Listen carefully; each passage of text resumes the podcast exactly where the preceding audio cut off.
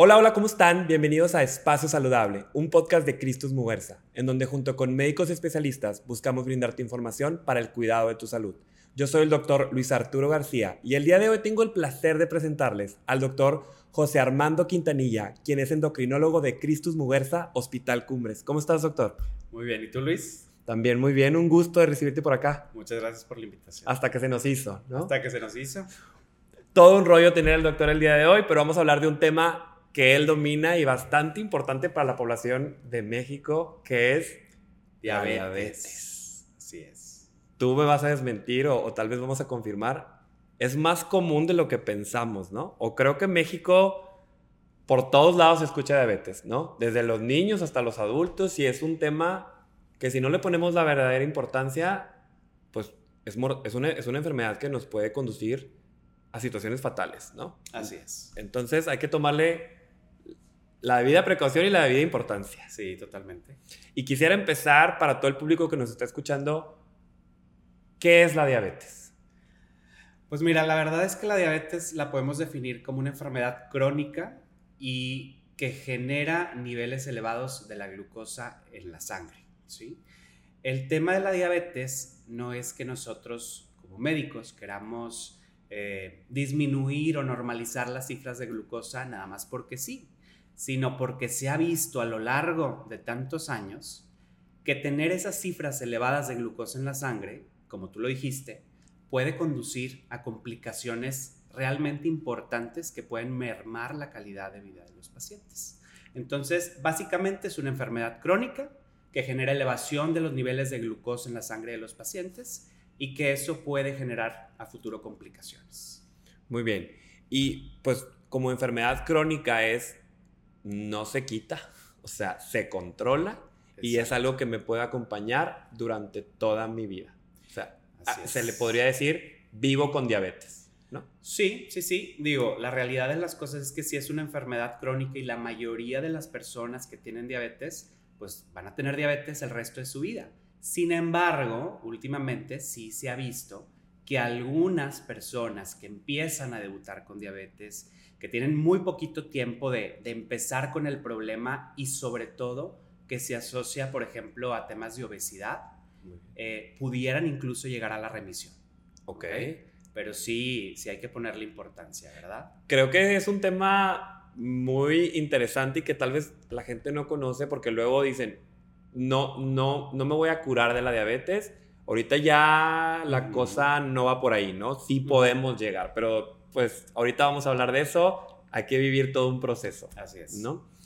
Y yo quería, yo quisiera preguntarte, eh, para toda la gente que nos está escuchando, ¿cuáles son estos tipos de diabetes que tenemos?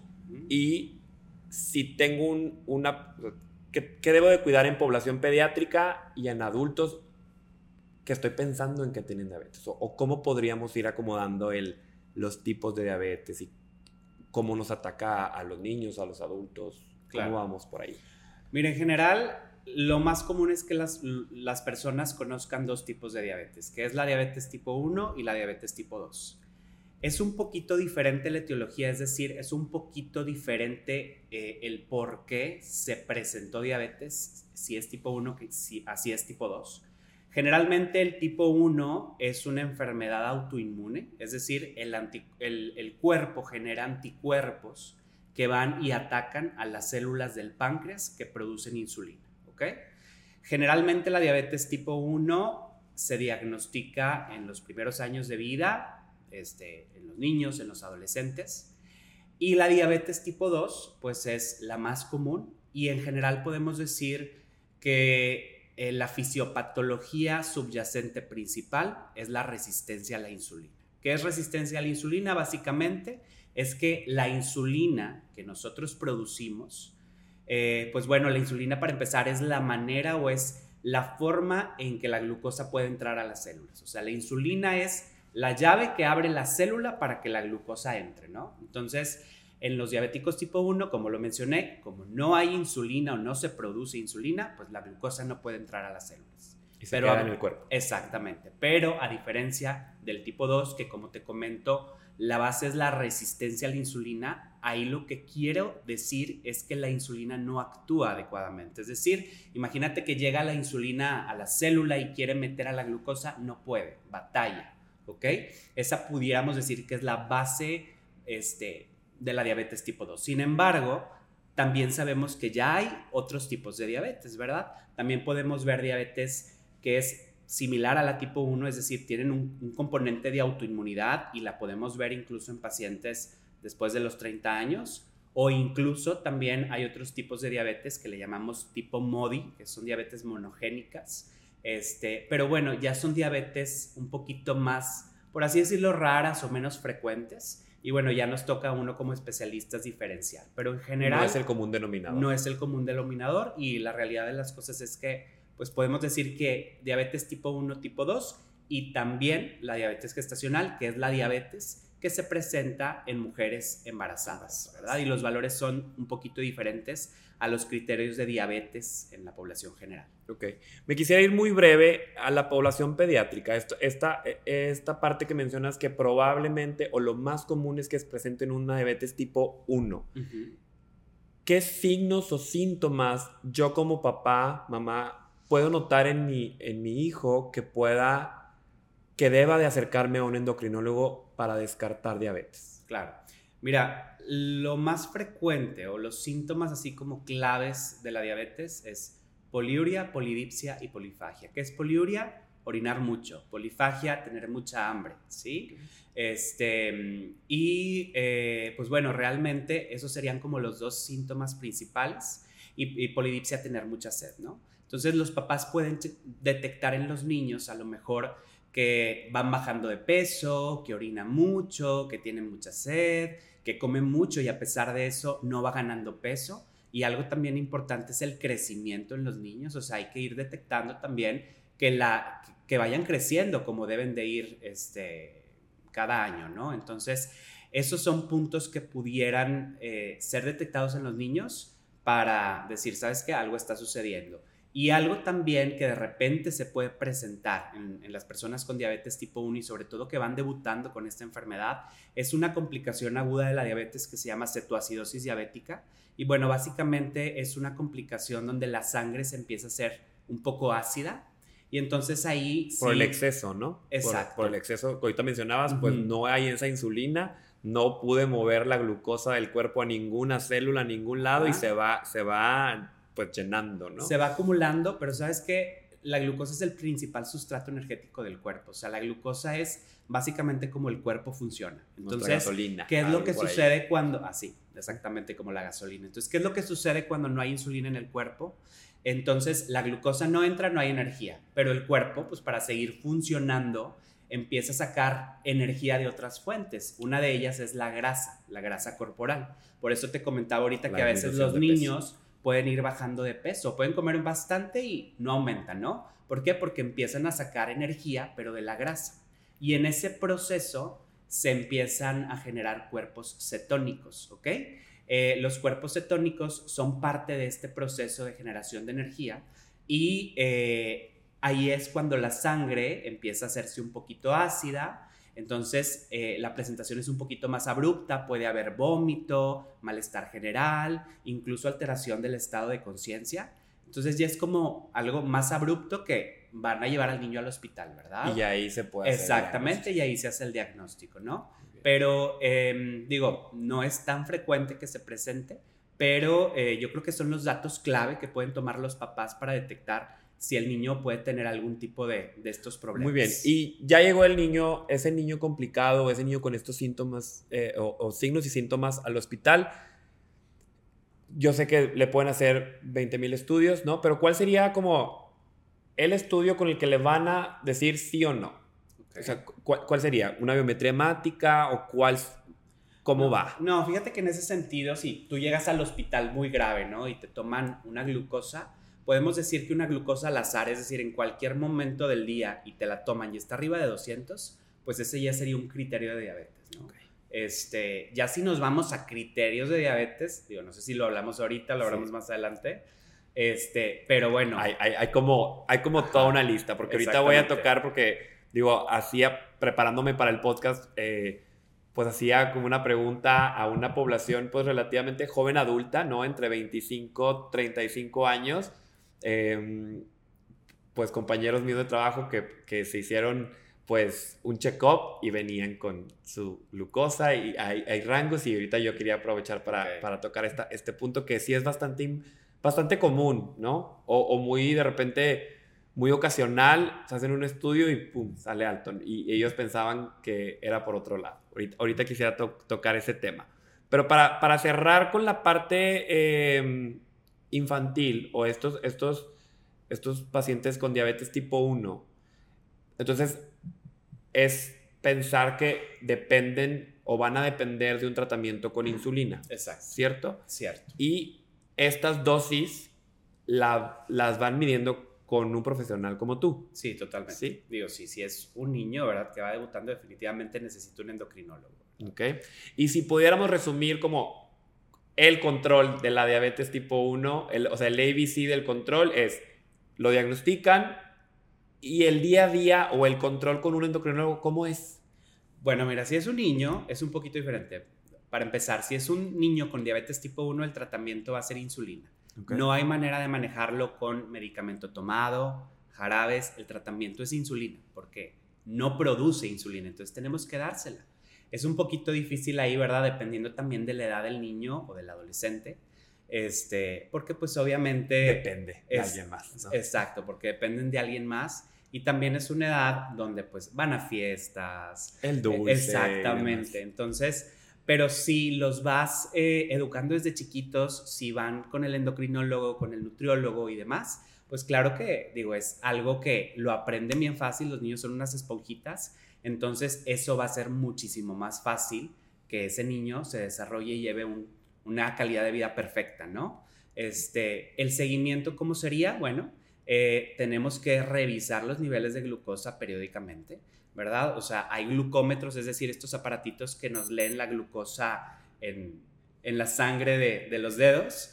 Eh, también hay sensores de glucosa que son como parches que se ponen en el brazo y nada más con un sensor o incluso algunos celulares ya traen la aplicación, lo acercas y automáticamente te da la cifra en la sangre, ¿no? Este, y pues bueno, como te comento, el tratamiento es insulina, se puede inyectar eh, con jeringas, se puede inyectar con plumas de insulina o también existen las microinfusoras de insulina. Muy bien, y que esto termina con una educación del paciente pediátrico de cómo Exacto. pues vivir con diabetes. Exacto. Y porque pasando a la vida adulta, un paciente con tipo 1 se mantiene con tipo 1 o cuando llega a la adultez se convierte en tipo 2? No, no, no, no, no. El tipo 1 siempre va a ser tipo 1, ¿ok? Muy bien. Pero hay algo importante a mencionar. Había comentado que la base de la diabetes tipo 2 es la resistencia a la insulina. Entonces, un paciente tipo 1 siempre va a ser tipo 1, pero con el paso de los años, si a lo mejor el estilo de vida no es bueno, si empieza a ganar un poquito de peso, si empieza a no hacer ejercicio, a no tener un estilo de vida saludable, puede desarrollar resistencia a la insulina. ¿ok? Pues, y se agrega. Exacto, se va agregando la resistencia a la insulina y ¿qué es lo que va a generar? Que las dosis de insulina sean mayores, que el control sea un poquito más difícil, ¿verdad? Entonces, y que se vayan agregando pues factores de riesgo eh, pues cardiovasculares, ¿no? Principalmente. Muy bien. Y entonces, llegamos a la diabetes tipo 2, que normalmente se presenta en adultos. Normalmente. O no es exclusiva. No, no, no, no es exclusiva. De hecho, eh, sí hay una tendencia que conforme vamos envejeciendo, vamos ganando edad, obviamente la incidencia de la diabetes es mayor, ¿verdad? O sea, podemos decir que a lo mejor 50, 60 años hay más diabetes que a los 20 o los 30. Pero la realidad de las cosas es que la diabetes tipo 2 no excluye tampoco rangos de edad. Es más frecuente en adultos, sí, pero también hay adolescentes con diabetes tipo 2 e incluso niños con diabetes tipo 2. ¿verdad? Que van ligados, ahorita creo que voy a tocar el tema, van ligados a un estilo de vida y, también a factores heredofamiliares, que es muy importante, ¿no? O sea, si hay pacientes, o sea, si tenemos a alguien, o sea, si tu familia tienes predisposición a la diabetes, pues con mayor razón hay que cuidarnos en los, los sí, los no, rumbo a prevenir una diabetes, ¿no? Pero bueno, pasando a diabetes tipo 2. Como tú mencionabas ahorita, a, a las personas que nos están escuchando, o sea, hay personas que pueden vivir con diabetes tipo 1 y diabetes tipo 2. Ya explicamos a grandes rasgos la diabetes tipo 1. Ahora quiero, me quiero pasar a la diabetes tipo 2. Que comentabas, hay una resistencia a la insulina. Yo, adulto, como tú dices, puedo tener 30, 35, 40, 45, 60. ¿Qué, qué me debo, o sea, qué, me, qué estudio me puede ayudar a, a confirmar o a descartar diabetes. Primero, primero vamos por ahí. Quisiera, quisiera, que me contestaras. Bueno, mira, en el diagnóstico hay varias maneras de hacerlo, ¿verdad? Número uno, como ya te mencioné, una glucosa al azar, es decir, en cualquier momento del día arriba de 200, es un criterio. Otro de los criterios sería realizar una curva de tolerancia a la glucosa de 75 gramos. Y esto es, es decir, vas al laboratorio, te van a tomar la glucosa, te van a tomar una muestra de sangre para checar tu glucosa, te van a dar un vasito con agua y azúcar, te lo tomas y te van a checar la glucosa a las dos horas, Entonces, de esa manera nosotros podemos ver cómo se comportó tu glucosa tanto en ayunas como a las dos horas y si excede a las dos horas arriba de 200, eso también te confirma diabetes. Otra manera es una glucosa de ayuno, es decir, vas en la mañana sin haber desayunado, te toman la glucosa y la traes arriba de 126. De 126 para arriba ya es diagnóstico de diabetes. Y hay otra manera, hemoglobina glucosilada. Esta es una molécula que básicamente me dice cómo ha estado tu glucosa durante los últimos tres meses. Y si la hemoglobina glucosilada está 6.5 para arriba, diagnóstico de diabetes. Entonces, son no varias. Hay vuelta de hoja. Pues no, no hay vuelta de hoja. Hay que ir con un endocrinólogo y empezar, empezar tratamiento. O cambiar los estilos de vida que tenemos. Exacto. Todo a la vez. O sea, todo junto.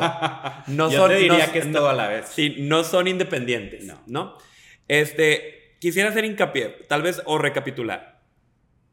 De la nada, yo me hago un estudio eh, que me mide la glucosa en sangre, cualquier momento del día, sin ayunas. Sale arriba de 200, voy con un endocrinólogo. ¿Cierto? Cierto. En ayunas, arriba de 126. 126. Hemoglobina glucosilada que repito y recalco, hace un resumen de los últimos tres meses, porque luego me dicen, oye, este, es que me diagnosticaron con prediabetes, pero ya me, ya me empecé a cuidar y ya no estoy comiendo esto y esto y esto, eh, ya estoy bien, ya me sal, ya, ya, ya, no tengo diabetes.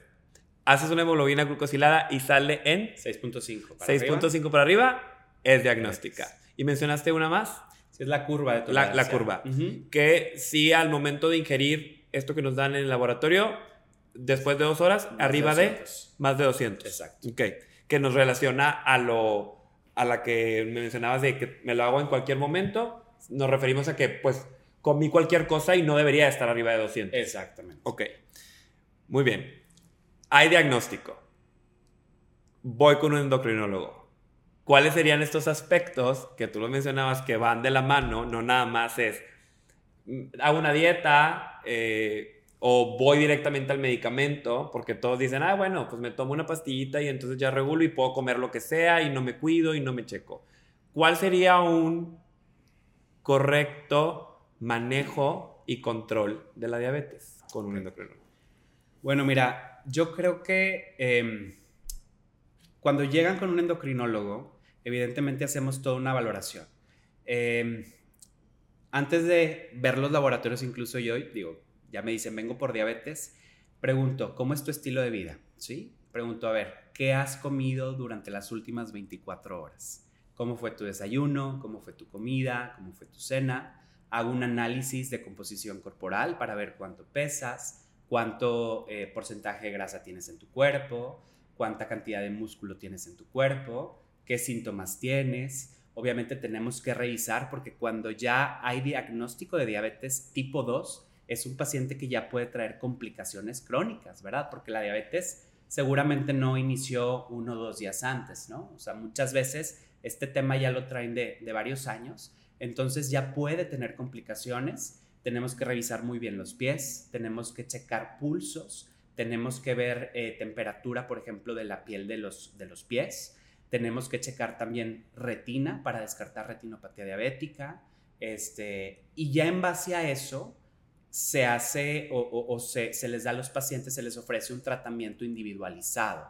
El tratamiento de la diabetes no es igual para todos. Entonces tenemos que checar todos esos componentes para ver qué tratamiento es el ideal para ti, ¿verdad? Porque como te comento, un paciente con diabetes ya puede traer ciertas complicaciones. Y en base a eso vamos viendo que sí, que no, etcétera. O sea, no es, no es a todos insulina, a todos metformina, a, no. No. O sea, es...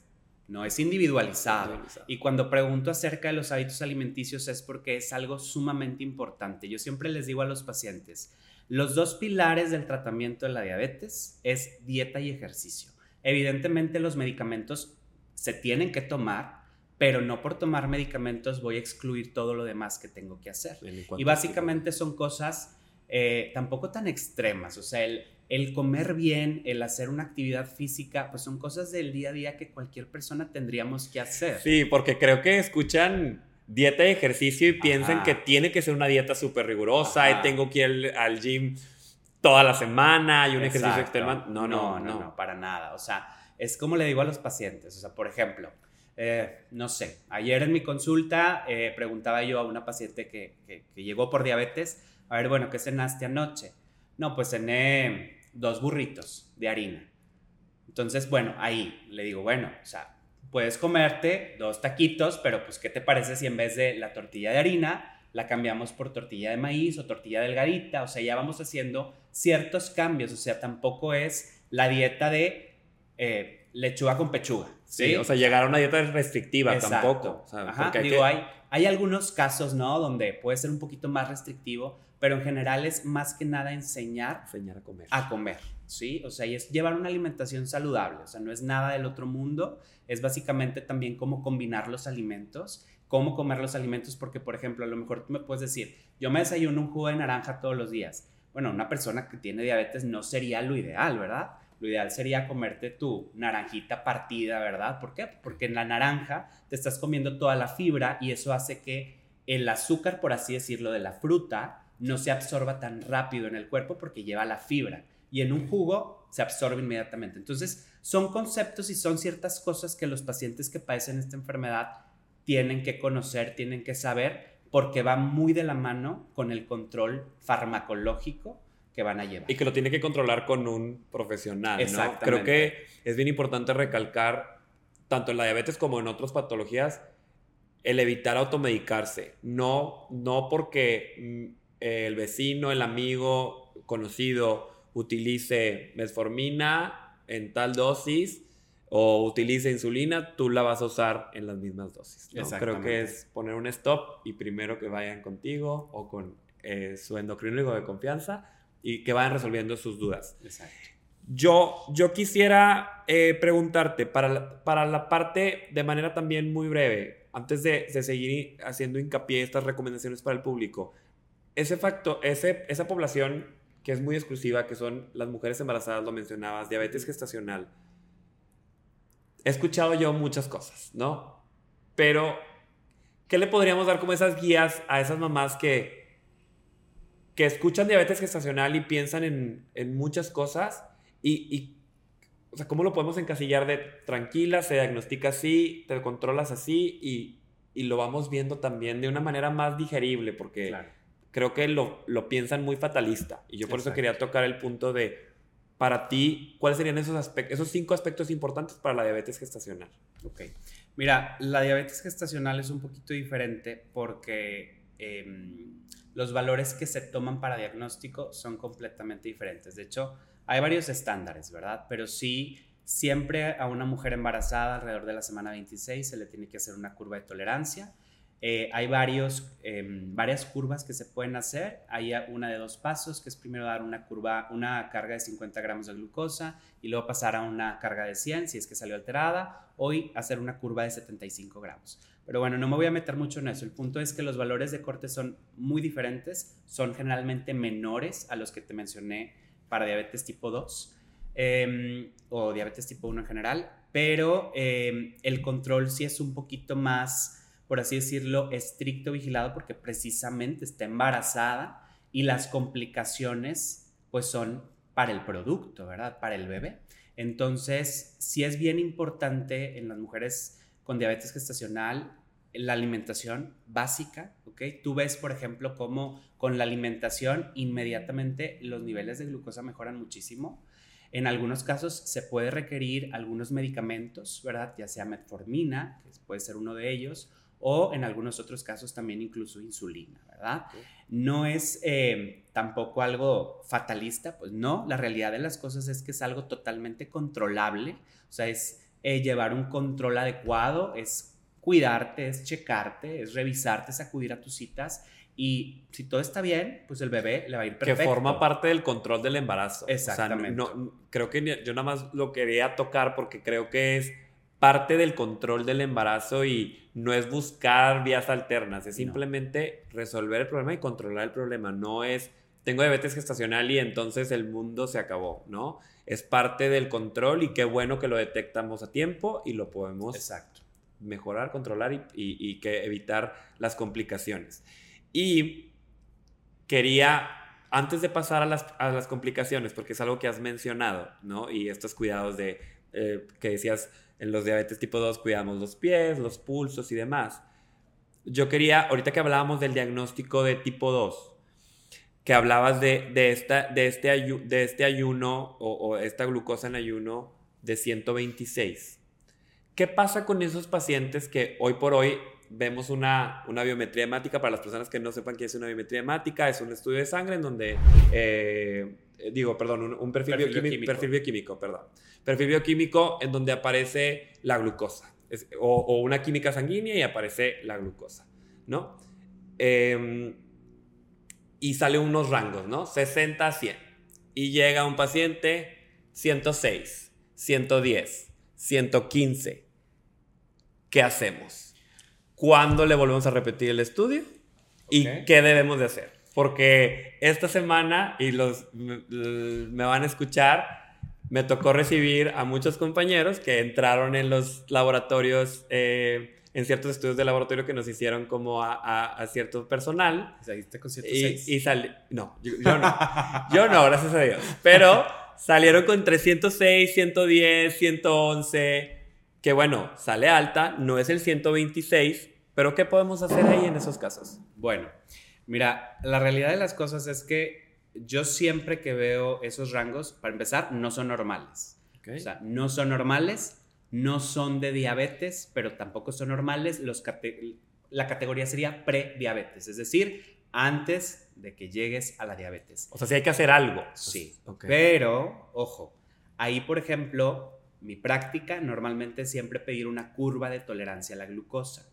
¿Por qué? Porque muchas veces tú puedes traer esos rangos ligeramente elevados en ayunas, pero cuando comes la glucosa se te dispara. Entonces por eso ahí sería importante hacer una curva de tolerancia y ver cómo respondes a las dos horas. Si a las dos horas elevas arriba de 200, es diabetes. Si te quedas por debajo de los rangos, pues sí, puede seguir siendo prediabetes, pero básicamente ahí sería como tu cuerpo ya te está diciendo, este es un aviso de que si no haces un cambio ahorita, el día de mañana tienes una probabilidad muy alta de que esto sea una diabetes. Ok, y el, la parte de, ok, no es, no, es, no es 126, es una prediabetes como quiera, o sea, un rango arriba de, de 100 es prediabetes, ¿no? Pero, ¿qué, o sea, ¿qué, qué, podemos, ¿qué podemos decirle al paciente que pueda bajar. Ah, no, perdón. O sea, ahorita decías la curva, o sea, le hago una curva. ¿La hemoglobina glucosilada no es necesaria en estos casos? O sea, ¿no, lo, lo puedo mandar a una hemoglobina glucosilada? Pudiera ser de ayuda también. Ok. Pero, digo, ya depende de cada, de cada médico. Eh, obviamente, si le pides una hemoglobina glicosilada y sale de 6.5 para arriba, pues también es diabetes, ¿verdad? Yo en general eh, prefiero hacer la curva ¿Por qué? Pues porque muchas veces, a lo mejor, como te acabo de decir, la hemoglobina glicosilada son tres meses previos, entonces probablemente en ese mes ya hay un poquito más de progresión y la curva a lo mejor me va a decir con mayor certeza, ¿verdad? Si ese paciente ya está desarrollando diabetes, ¿verdad? Y la hemoglobina glicosilada, digo, es una buena manera de hacer diagnóstico, sin embargo, Este, no tiene es que excluyente, ser, no es eh, excluyente de una curva. Exacto, ¿no? Y, y, y, los laboratorios pues tiene que ser un buen laboratorio, la prueba tiene que ser como muy, este, ser muy buena este, para que sea precisa. Muy bien, entonces para todas las personas que me están escuchando y me llevaré el consejo para todas las pacientes que, que me, se acercaron conmigo en estas semanas, pues decirles, oye, si estamos en un, se le llama prediabetes, no hay, ningún, no hay de otra manera que llamarle. Te recomiendo que te hagas una, una curva y ya vemos el resultado de la curva y si no, los, los mando contigo, ¿no?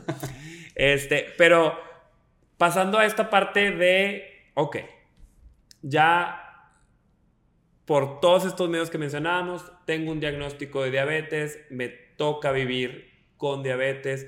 ¿Cuáles son esas complicaciones, eh, doctor José, que, que has visto en tu consulta que te gustaría pues prevenir con la población que nos está escuchando? Claro.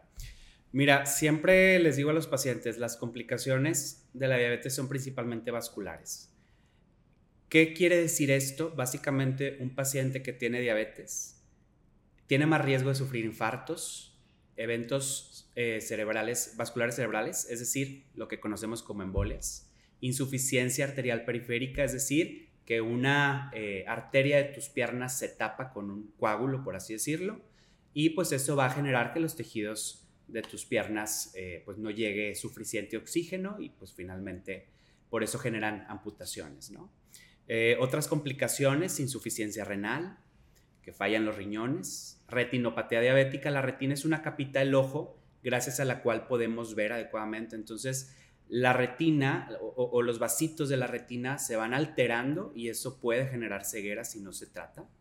Eh, otra complicación, neuropatía diabética, hay pacientes que no tienen una adecuada sensibilidad en los pies y que incluso pues por eso muchas veces hay alguna piedrita en el zapato, pisaron algo, no se dieron cuenta, se hizo una pequeña herida y eso se puede ir complicando, ¿verdad? Si trae los niveles de glucosa altos en sangre y aparte imagínate que ese paciente ya traiga algo de insuficiencia arterial periférica, más aparte esto, pues puede eh, llegar una desgracia. o, sea, le, vas, le vas agregando piezas a rompecabezas de una, de una mayor complicación. Exactamente. Este, yo creo que serían las principales complicaciones, ¿verdad?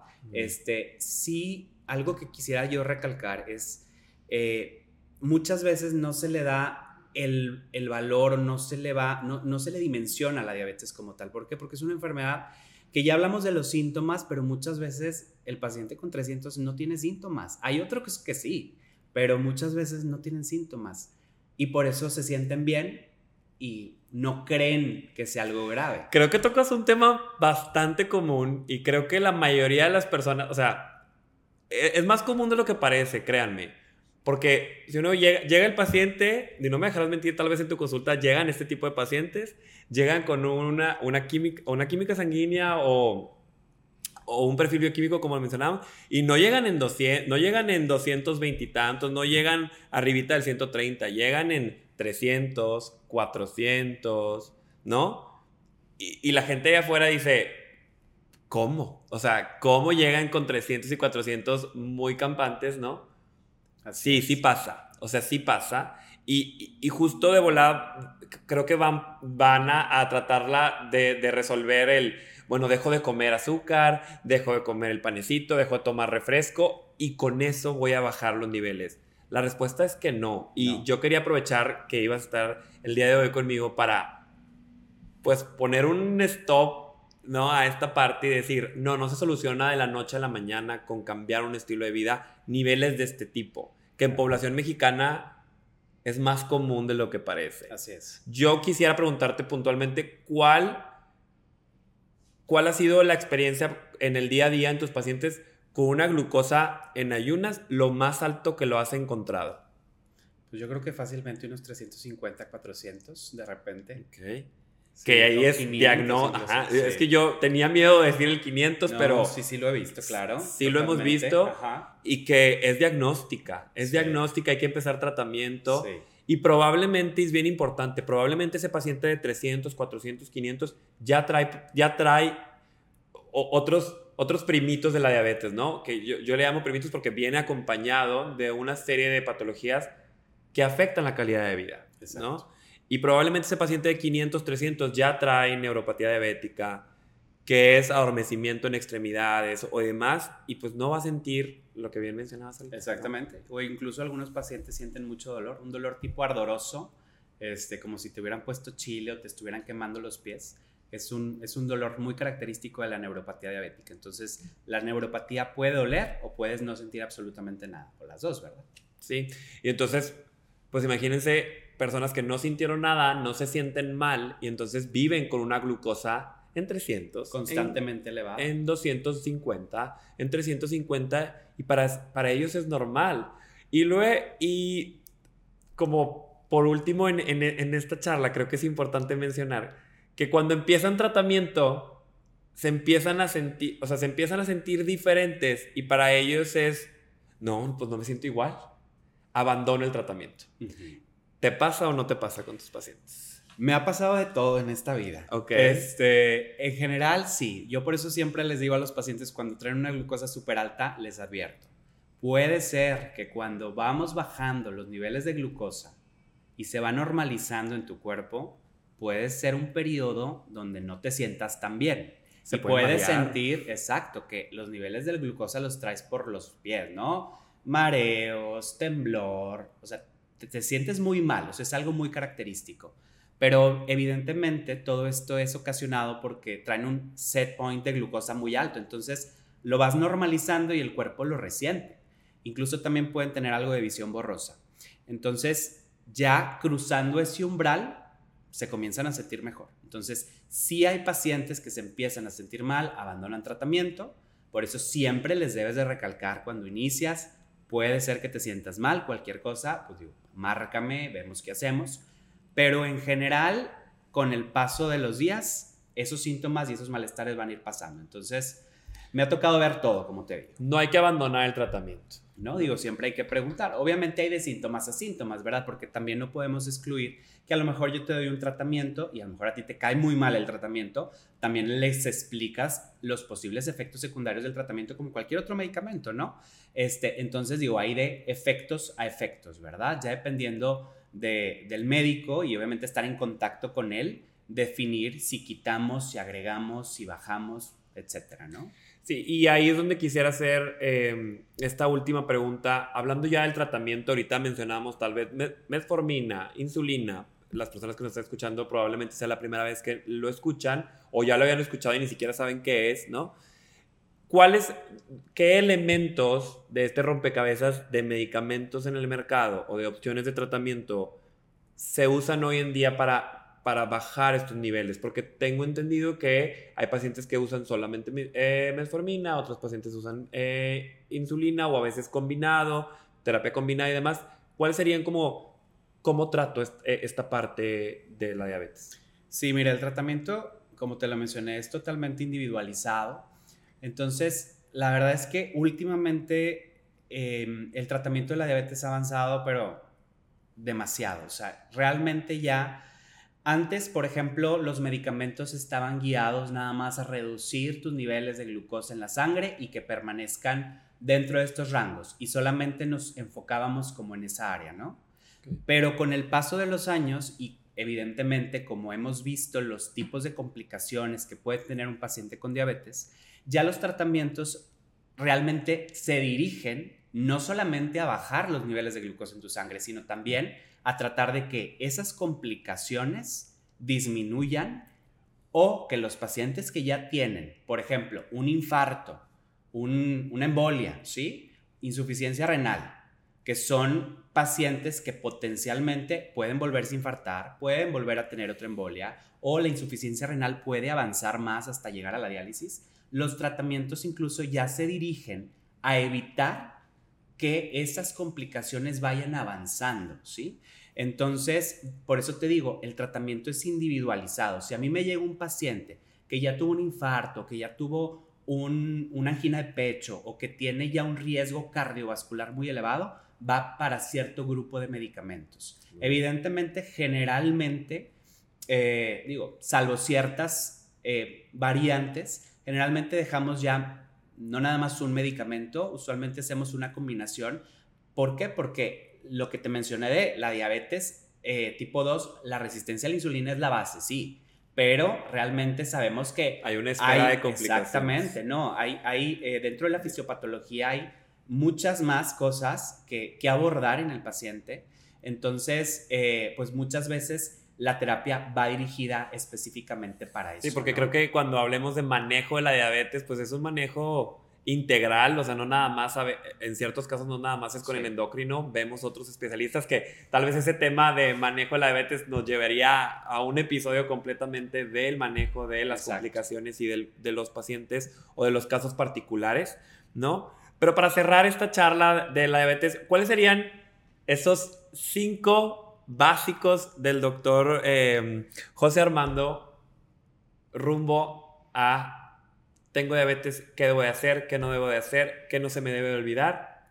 ¿Cómo, ¿Cuáles te gustarían decir o mencionarle al público que nos escucha? Fíjate que antes de, de cerrar con eso me gustaría decir, creo que también un factor muy importante es el emocional y el psicológico.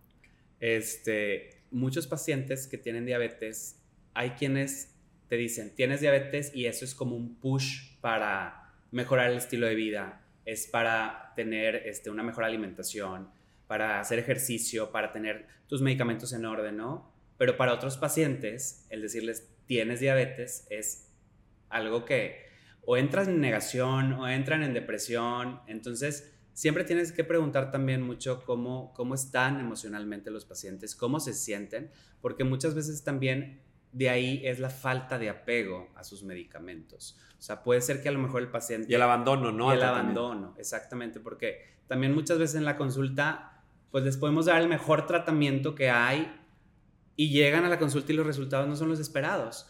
Este, hay que preguntar obviamente de si este paciente se estuvo apegando al medicamento y si no se estuvo apegando, bueno, también hacer un poquito de este, interrogatorio intencionado hacia cómo estás emocionalmente, cómo este, estás viviendo este proceso de diabetes, este, para que también sea un manejo integral, ¿no? Y, no nada más enfocarnos a darte el tratamiento, veías ejercicio, sino ver qué está pasando atrás de ese paciente. Y antes de que me digas tus, los cinco que no se nos van a olvidar, el, el control o cada vez, cada cuándo ves a un paciente de diabetes.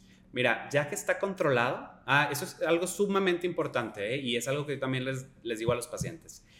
La diabetes es una enfermedad progresiva, es una enfermedad que no se estanca. Entonces muchas veces a veces me dicen, me voy a quedar con este tratamiento el resto de la vida. Bueno, o sea, ahorita estás muy bien controlado, pero no quiere decir que en un año, en seis meses, en dos años o en tres años vas a seguir igual de controlado, ¿ok? ¿Por qué? Porque la diabetes va avanzando. Y yo, ¿qué quiero decir con avanzar? Que muchas veces, a pesar del tratamiento, de repente vas a ver que de estar con la glucosa de 90, de repente 110, de repente 120. ¿Sí me explico? O sea, que vas aumentando tus niveles a pesar de estar llevando el mismo tratamiento. Entonces, por eso, una vez que estés bien controlado, las citas deben de ser cada tres, cada cuatro meses, este, con un endocrinólogo este, o con algún médico que, que lleve el control de la diabetes para corroborar que sigas estando bien controlado tus niveles de glucosa. Muy bien.